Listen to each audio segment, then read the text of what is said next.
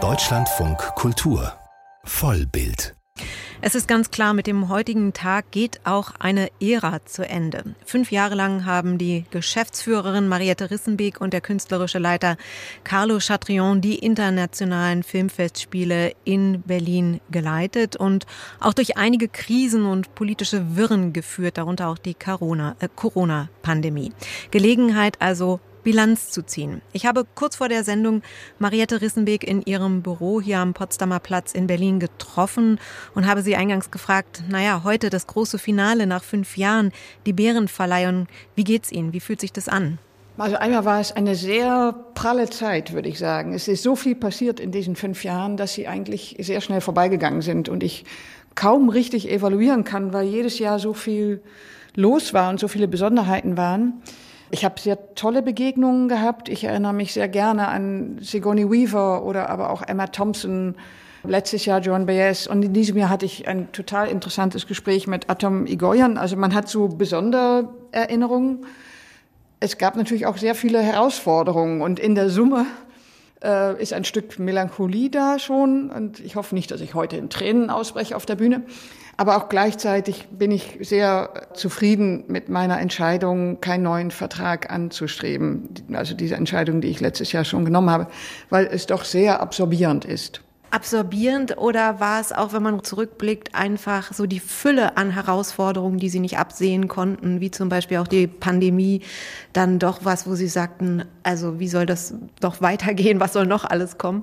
Ja, genau, so meine ich es eigentlich, weil ich vermute, dass wenn wir ohne diese Besonderheiten wie die Pandemie, aber auch den Ukraine-Krieg oder jetzt der Nahostkonflikt, der Krieg in Gaza, wenn wir ohne diese Themen das Festival hätten fortführen können von einem Jahr zum anderen, wäre das sicher anders gewesen und hätte eine andere Kraft gekostet. Aber mit diesen Herausforderungen war es einfach sehr, sehr intensiv. Man musste jedes Jahr wieder neue Themen bearbeiten und für mich in der Organisation und Finanzierung, in, in der Zusammenarbeit mit der Politik und auch die Beschaffung der Gelder, der Finanzierung, war das einfach ein, mehr als ein Tagesjob.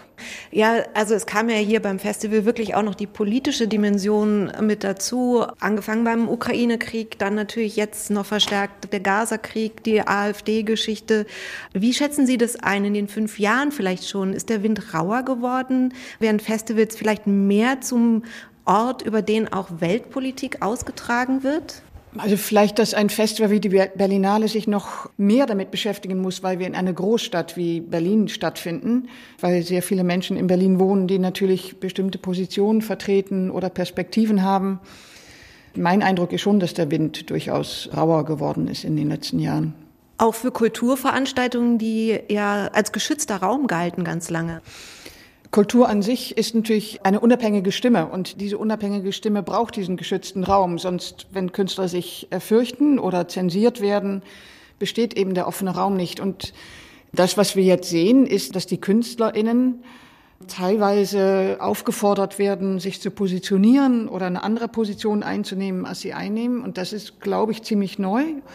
Bestimmte Stimmen hat es natürlich auch vor zwei Jahren gegeben, als Russland die Ukraine überfallen hat und bestimmte Künstler, die sehr russlandkonform agierten, dafür sehr stark kritisiert wurden oder auch ausgeladen wurden. Und ja, das ist sehr schwer, das jetzt zu bewerten. Aber gerade bei den Filmschaffenden, also haben wir jedes Jahr Filme gehabt, die auch politische, gesellschaftliche Themen mitgebracht haben. Also beim Filmschaffen ist es, glaube ich, noch mehr integriert in der Arbeit eines Künstlers oder einer Künstlerin, dass sie auch Themen, die sie bewegen und die aus ihren Heimatländern kommen oder die global sind, gerade in ihren Filmen verarbeiten, so dass es hier noch schneller dazu führt, dass Menschen mit einer bestimmten Stimme möglicherweise auch eine Polarisierung auslösen. Ja, ich fand es besonders augenscheinlich bei der Pressekonferenz der Jury, wo es fast ausschließlich um Politik ging.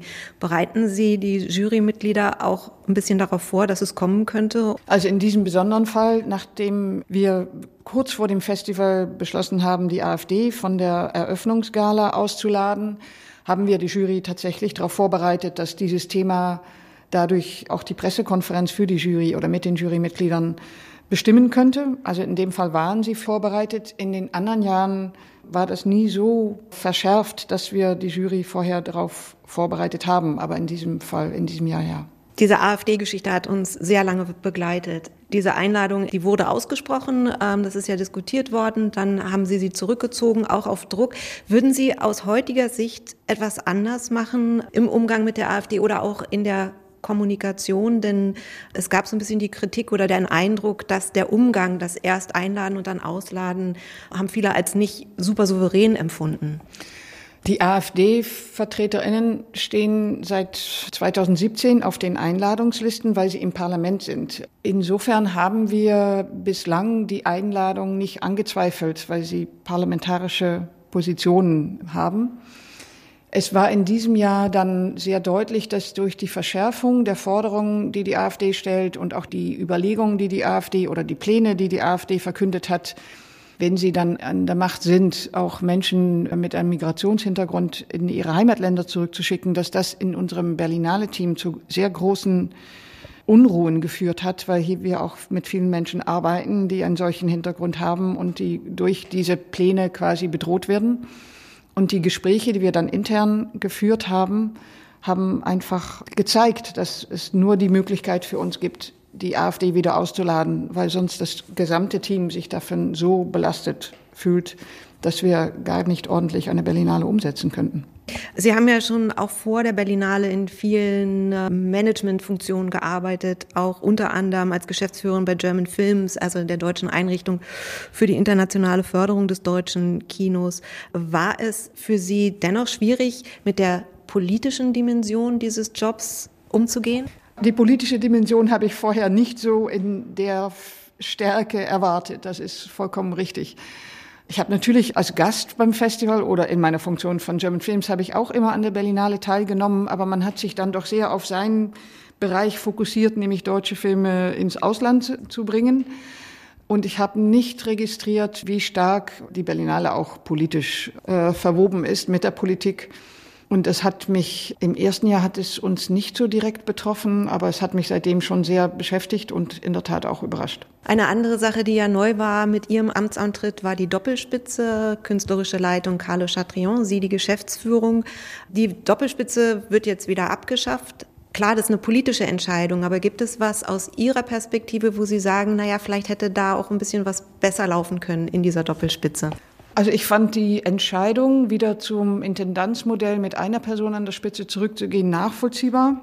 Oder ich finde es auch eine gute Lösung. Es, es ist nicht so, dass keine Doppelspitze möglich ist aus meiner Sicht, aber die Tatsache, dass eine Person die Verantwortung fürs Gesamte hat und dann auch besser abwägen kann, wo liegt gerade die Priorität und die Verantwortung aber natürlich delegiert an andere Menschen, die unter dieser Person dann äh, für die Organisation, für die Finanzierung, für die Durchführung des Festivals und fürs Programm zuständig sind, halte ich bei den vielen Herausforderungen, die das Festival jetzt hat, um sich auch zukunftssicher aufzustellen, für eine gute Lösung. Trisha Tuttle übernimmt das Amt ab April. Sie begleiten sie noch. Ja, wo sehen Sie denn jetzt die größten Baustellen für Trisha Tuttle? Also wir sind schon im Gespräch, Trisha und ich, und wir denken einmal, dass wir uns gegenseitig noch mal gut austauschen können, auch um eben den Umgang mit der Politik hier in Berlin oder auch beim Bund. Ich weiß nicht, ob sie die Dimension schon kennt und sie hat natürlich weder das Netzwerk noch die eigenen, sage ich mal, Vertrauten in Berlin, die sie dazu beraten können. Da hoffe ich, dass ich ihr eine Hilfe bin. Dann ist die Berlinale, wenn sie wieder zurückgeht zu diesem Intendanzmodell mit einer Person an der Spitze unter Koslik, waren da besonders zwei Personen, an die er delegiert hat. Und Trisha möchte das ein bisschen breiter aufstellen. Da würde ich sicher dabei unterstützen können, wie man das gut bündelt und welche Abteilungen man gut bündeln kann. Und nicht zuletzt denke ich, dass die ganze Frage, wie kann ein Festival zukunftssicher bleiben und welche Orte gäbe es in der Stadt, die man noch neu erkunden kann, um zu überlegen, wenn ich in zehn Jahren oder in sieben Jahren oder in fünf Jahren an einem anderen Ort stattfinden möchte. Wie finde ich da gute Wege dahin, eine solche Entscheidung treffen zu können? Ich glaube, auch da könnte ich noch behilflich sein. Wo steht denn eigentlich die Berlinale Ihrer Meinung nach im Reigen der A-Festivals? Also Cannes, klar, ist natürlich das Mekka für Arthouse-Film, Venedig die Startrampe für die Oscarsaison. Jetzt ist Sundance auch noch immer stärker geworden, was die US-amerikanischen Filme angeht. Und viele vermissen das Profil der Berlinale. Dazu mussten sie ja noch sparen. Also wo steht Ihrer Meinung nach die Berlinale? Also ehrlich gesagt, keins der von Ihnen genannten drei Festivals findet in einer Großstadt statt. Und das findet nur die Berlinale. Und wir haben das Publikum, wir verkaufen wahrscheinlich um die 330.000 Tickets wieder in diesem Jahr. Das ist eine andere Basis, als es für Sundance oder Cannes oder Venedig ist. Insofern glaube ich nicht, dass die Berlinale kein Profil hat. Sie hat aber ein ganz anderes Profil. Sie muss einerseits Aufmerksamkeit auch in der Presse erregen und auch auf sich aufmerksam machen, um ein großes Publikum anzusprechen. Das heißt, es müssen namhafte Stars, Schauspielerinnen oder Regisseurinnen hier vor Ort sein, um so die breiteren Medien zu erreichen. Und gleichzeitig müssen wir aber ein Programm anbieten, was für die Menschen in der Stadt, die unbedingt zur Berlinale kommen wollen, auch interessant ist. Und ich eigentlich finde ich ehrlich gesagt, dass wir das äh, hervorragend geschafft haben, auch in diesem Jahr wieder. Und ich glaube nicht, dass die Berlinale es sich leisten kann, nur den einen Aspekt oder den anderen Aspekt zu bedienen. Es ist ein Abschied und ein Neuanfang. Die bisherige Geschäftsführerin Mariette Rissenbeck geht. Ähm, dies ist die letzte Berlinale unter ihrer Ägide und ab April kommt dann Trisha Tattel, die neue Berlinale-Chefin.